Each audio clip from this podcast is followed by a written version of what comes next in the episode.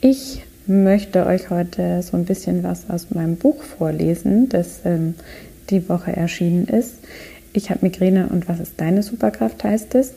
Ähm, ich erzähle euch darin von meinen persönlichen Erfahrungen, aber ich habe auch einige Zeilen zur Behandlung mit Medikamenten geschrieben. Und da ist mir noch was ganz, ganz wichtig. Und zwar, ich bin keine Ärztin und ähm, dieses Buch ersetzt auch keinen Arztbesuch, ähm, sondern es ist vielmehr ein guter, erfahrener Freund mit jeder Menge Verständnis, der euch neue Impulse geben kann. Bevor ihr irgendwie aktiv werdet, ähm, besprecht bitte alles mit eurem behandelnden Arzt, weil nur der kennt euch mit all euren ähm, Vorerkrankungen und so weiter. Und ähm, das gilt eben auch, wenn es um nicht verschreibungspflichtige Medikamente geht, wenn es um pflanzliche Produkte geht oder auch um Nahrungsergänzungsmittel. Das ist mir wirklich ganz wichtig, das zu beachten. Ähm, es geht eben zum Beispiel darum, ob ihr Vorerkrankungen habt, welche Art von Migräne das ist, weil das auch einen Unterschied macht. Ob es ähm, vom Alter her ähm, geeignet ist, weil manche ähm, Medikamente sind unter 18 oder über 65 Jahren nicht empfohlen ähm, wie das Medikament einzunehmen ist und so weiter. Und immer den Beipackzettel lesen, das ist absolute Pflicht, ähm, besonders bei so einem sensiblen Thema wie Migräne. Und ähm, auch total wichtig, gerade in der Schwangerschaft müsst ihr alles mit eurem Arzt abklären, was Medikamente, pflanzliche Produkte oder Nahrungsergänzungsmittel angeht. Ähm, also das gilt sowohl für die Akutbehandlung als auch für die Prophylaxe-Medikamente oder eben pflanzliche Produkte oder Nahrungsergänzungsmittel, weil man die eben in der Schwangerschaft vermeiden sollte. So, das war mir jetzt noch eine Herzensangelegenheit, euch das ähm, mitzugeben. Und ähm, ja, ich äh, freue mich da auch auf Austausch ähm, mit euch und bitte euch das einfach so ein bisschen, ähm, ja, ich bitte euch das zu berücksichtigen. Und ähm, ja, jetzt lese ich euch mal so ein bisschen aus dem ersten Kapitel vor, ähm, das da heißt, ähm, stell dir vor, du hast den schlimmsten Kater deines Lebens, aber die Nacht davor keinen Spaß gehabt. Mal ehrlich, wäre ich diese Migräne, würde ich mir mal einen besseren PR-Berater verschaffen. Sie hat ein wahnsinnig schlechtes Image. Über die Jahre hat sie sich sogar als Ausrede etabliert, wenn man keine Lust hat zu arbeiten und einen Grund sucht, sich krank zu melden. Warum? Naja, die Antwort ist recht einfach. Keiner weiß so genau, was dahinter steckt. Man kann den Betroffenen die Migräne nicht wirklich ansehen. Und so taugt sie ganz gut als Vorwand. Und sicher fallen uns gemeinsam weitere Situationen ein, für die Migräne zweckentfremdet wird. Keine Lust auf Sex? Klar, ganz vorn mit dabei. Kein Bock, den Putzlappen zu schwimmen? Yay, auch beliebt. Selbst Erich Kästner hat das Vorurteil schon in Pünktchen und Anton aufgegriffen. Nach dem Mittagessen kriegte Frau Direktor Pogge Migräne. Migräne sind Kopfschmerzen, auch wenn man gar keine hat. Für Menschen, die wirklich unter Migräneattacken leiden, ist dieses miese Image eine zusätzliche Belastung. Wenn man sich wie ich wegen eines Anfalls krank melden muss, was man nicht gern tut und deshalb stundenlang abgewogen hat, glaubt einem oft nicht mehr jemand. Stattdessen erntet man ein äh, ja, alles klar, ich verstehe schon. Nicht selten habe ich schon von einem Gegenüber gehört, klar, der Termin passt, also wenn du nicht wieder deine Migräne hast. Bei solchen Kommentaren könnte ich ausflippen. Hallo, meine Migräne? Wünsche ich mir das etwa? Oder werde ich permanent für eine Simulantin gehalten? Manchmal vermeide ich es sogar, Termine auszumachen, nur damit ich im Zweifelsfall nicht in den Konflikt gerate, wieder absagen zu müssen. Das Fiese, Migräne ist unberechenbar. Es interessiert sie nicht, ob du gerade deine eigene Hochzeit feierst, schönes Wetter ist oder du in einem Jobtermin sitzt. Selbst wenn man sich scheinbar an alle Verhaltensregeln hält, um eine, Attacke zu, um eine Attacke zu vermeiden, kann sie trotzdem auftreten. Das ist für Außenstehende oft unbegreiflich und lässt sie noch mehr daran zweifeln, ob man wirklich Migräne hat. So musste ich kürzlich einer Freundin erklären, dass ich manchmal drei Gläser Wein trinken kann und am nächsten Morgen topfit bin und ein anderes Mal legt mich ein Glas für drei Tage flach. Umso wichtiger ist es zu verstehen, was Migräne wirklich bedeutet. Es ist die Basis dafür, ein besseres Verständnis für die Krankheit zu schaffen. Für all diejenigen, die womöglich gar nicht wissen, dass sie Migräne haben, ist es vielleicht eine Erleuchtung.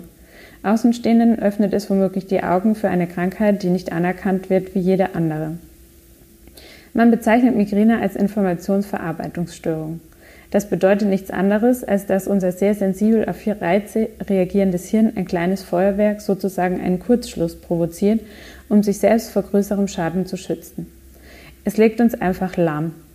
Meinen Freunden, die mich als Vampir verdächtigen, weil ich mich manchmal drei Tage im dunklen Schlafzimmer verkrieche, erkläre ich es in der Kurzfassung gern mal so.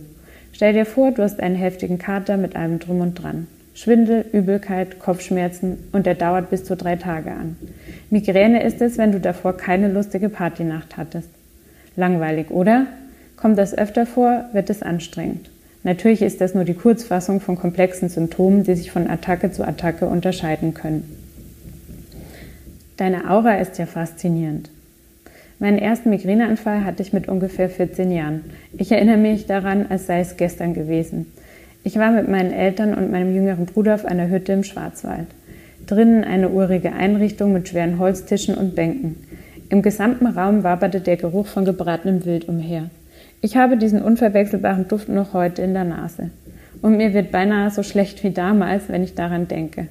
Wo bitte ist die nächste Toilette? Diese Frage beschäftigte mich auch damals. Ich flüchtete für ungefähr eine Stunde in die Sanitäranlagen. Diesen Namen hatte der Raum mit den hässlichen babyblauen Fliesen verdient. Abwechselnd hockend auf dem Boden mit angewinkelten Beinen, den Kopf in den Händen, auf den Knien abgelegt. Dann wieder vornüber, um im Toilettenwasser nach Goldfischen zu suchen. Naja, ich will dir die Details hier ersparen. Als meine Eltern nach mir schauten, war ihnen ziemlich schnell klar, was vor sich ging. Mein Gesicht war kreidebleich. Meine Mama hatte selbst jahrelang Migräne und selbst mein Papa, der sie in milderer Form hatte, kannte die Symptome nur zu gut. Ziemlich typisch, denn Migräne kann erblich sein. Meine Mutter konnte mir direkt ansehen, dass mit ihrer Tochter hier etwas ganz und gar nicht stimmte und dass sie so etwas zuvor noch nie hatte. Etwas, was sie an ihre eigenen Symptome erinnerte. Meine Eltern setzten mich ins Auto und wir fuhren ein bisschen spazieren. Ich erinnere mich noch, dass es langsam besser wurde. Ich kann es mir bis heute nicht erklären. Vielleicht hatte ich damals eine Welpenmigräne. Mit den Jahren kamen immer wieder welche, allerdings eher vom Typ abgerichteter Kampfhund. Zum Beispiel, als ich mitten im Urlaub mit meinem damaligen Freund am Chiemsee plötzlich die linke Hälfte meiner Zunge nicht mehr spüren konnte und ein Teil meines linken Arms, Arms taub war. Hilfe! Schlaganfall? Mit 18 Jahren hatte man davon schon mal was gehört. Aber ein kurzer Anruf bei meiner Mutter, die die Symptome selbst kannte und schnell als Aura, also Vorbotenphase der Migräne, entmystifizierte, brachte zumindest in dieser Hinsicht Erleichterung. Die Schmerzen blieben zwei Tage. Ebenfalls sehr furchteinflößend, eine morgendliche Fahrt mit dem Rad ins Büro durch München. Ich rammte beinahe eine Straßenlaterne, weil ich auf dem linken Auge plötzlich nichts mehr sehen konnte. Was war das? dachte ich. Es folgten diverse Werbeeinblendungen meines Hirns in Form von Blitzen vor dem Auge. Nach dem Motto, huhu, ich bin es. Ich wollte mich nur mal kurz melden. Ich hätte da Migräne im Angebot. Und damit es ein wenig mehr nach Disco aussieht, schicke ich die bunten Blitze vorbei. Vielleicht hast du Spaß dabei? Lass mich kurz überlegen. Äh, nein? Eine von der Sorte Terrier kam vorbei, als ich Jahre später bei einem Termin als Journalistin während eines Interviews am Nürburgring mein Gegenüber plötzlich doppelt gesehen habe. Vor lauter Verzweiflung versuchte ich, mein Smartphone zu entsperren, um meinen Freund anzurufen und um Hilfe zu bitten. Doch ich schaffte es nicht mehr, mehr den PIN-Code einzugeben, weil sich die Zahlen plötzlich alle einen Spaß daraus machten, in doppelter Ausführung zu erscheinen. Das Kopfhämmern hielt sich danach in Grenzen, was meinen Neurologen allerdings noch mehr beunruhigte. Denn das könnten Symptome eines Schlaganfalls sein. Er schickte mich in die Röhre, also zur Kernspintomographie. Zum Glück zeigte sich mein Hirn, dass er so seine fehlgeschalteten Verbindungen hat, darin völlig entspannt und gesund. Die Auraphase, die bei manchen Menschen mit Migräne quasi das Warm-up ist, wie, wie wir bei meinem Job als Formel-1-Reporterin sagen würden, habe ich heute glücklicherweise kaum mehr. Tatsächlich ist die Migräne jedes Einzelnen über die Jahre wie ein Chamäleon. Mal zeigt sie sich so, dann wieder so. Das war mir bis vor kurzem nicht einmal bewusst. Ich dachte, ich bin die Aura los, doch es muss nicht für immer so bleiben. Heute kommt meine Migräne nicht mit lautem Knall und Radau vorbei, sondern tritt meist leise und fast unbemerkt durch die Tür. Wir haben ein bis dreimal im Monat an jeweils ein bis drei Tagen das Vergnügen. Würde ich sie nicht schon so lange kennen, würde ich sie zunächst gar nicht wahrnehmen. Aber vermutlich ist es wie mit einem vertrauten Menschen, den man nicht sehen muss, um zu merken, dass er im Raum ist. Manchmal erkennt man ihn am unverwechselbaren Geruch. So hat auch meine Migräne heute ihre ganz spezielle Geheimsprache, um sich anzukündigen, ohne dass ich von Anfang an Kopfschmerzen habe. Im Übrigen hört man oft, dass sich bei jedem eine Migräneattacke ganz individuell ankündigen kann. Sie ist ja dafür bekannt, ziemlich kreativ zu sein. Deshalb sollte man nie von sich auf andere schließen. Womöglich kommt dir aber das eine oder andere bekannt vor, falls du selbst Migräne hast. Oft fühle ich mich zu Beginn, als hätte ich mindestens sechs Stunden lang Kaugummi gekaut. Allerdings nur auf einer Seite. Schließlich äußern sich Migräneschmerzen meist einseitig. Okay, die Vorstellung, nur auf einer Seite Kaugummi zu kauen, mag ziemlich lustig aussehen. Aber so kann man sich ungefähr ausmalen, wie krampfig das Gefühl im Kiefer ist. Einige Minuten später folgt meist ein Ziehen im Nacken und am Hals. Reflexartig knete ich dann ständig über die Muskeln, die sich anfühlen wie Drahtseile, streiche sie aus, immer in der Hoffnung, der Schmerz lässt nach und bedeutet nicht genau das, was ich spätestens bei diesen Anzeichen befürchte. Sie ist wieder da. Übrigens gehen viele irrtümlicherweise aufgrund der Nackenschmerzen davon aus, dass Migräne durch Verspannungen ausgelöst wird.